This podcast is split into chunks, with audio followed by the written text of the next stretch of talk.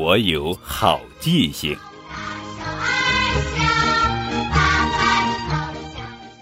大头儿子的记性可差了，因为这个他惹了不少麻烦。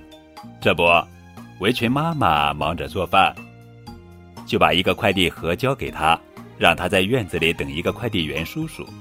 可一转眼，他就跟小头爸爸玩起了游戏，把这件事忘光了。围裙妈妈一接到快递员的电话，就跑出厨房，找到快递盒，追出门去。虽说追上了快递员，但可把他给累坏了。围裙妈妈找出一本便利贴：“你的记性太差了，今后你要把重要的事都记在上面。”我不，大头儿子的嘴巴高高的撅了起来。再给大头儿子一次机会吧。小头爸爸当起了和事佬，好吧。围裙妈妈想了想，同意了。要做晚饭了，围裙妈妈让大头儿子去打酱油。大头儿子拎着瓶子，自信地说：“保证完成任务。”回来的路上，他经过花店，忽然闻到一阵清香。哇，好漂亮的茉莉花！看他很喜欢，玫瑰姐姐就把花送给了他。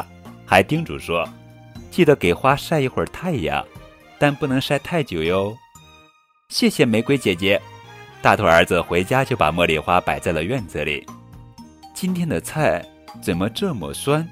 吃晚餐时，围裙妈妈和小头爸爸不约而同地看了看大头儿子。大头儿子低下了头。我把酱油记成醋了。糟糕！他猛然想起了什么，扔下筷子就往外跑。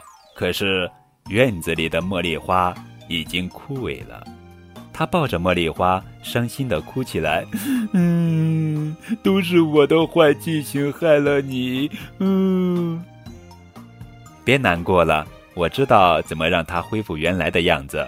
围裙妈妈安慰他说：“妈妈，我以后会把重要的事都记上。”大头儿子在便利贴上画了一朵茉莉花，嘴里念叨着：“茉莉花，我以后每天都会记得好好照顾你，让你早日恢复健康。”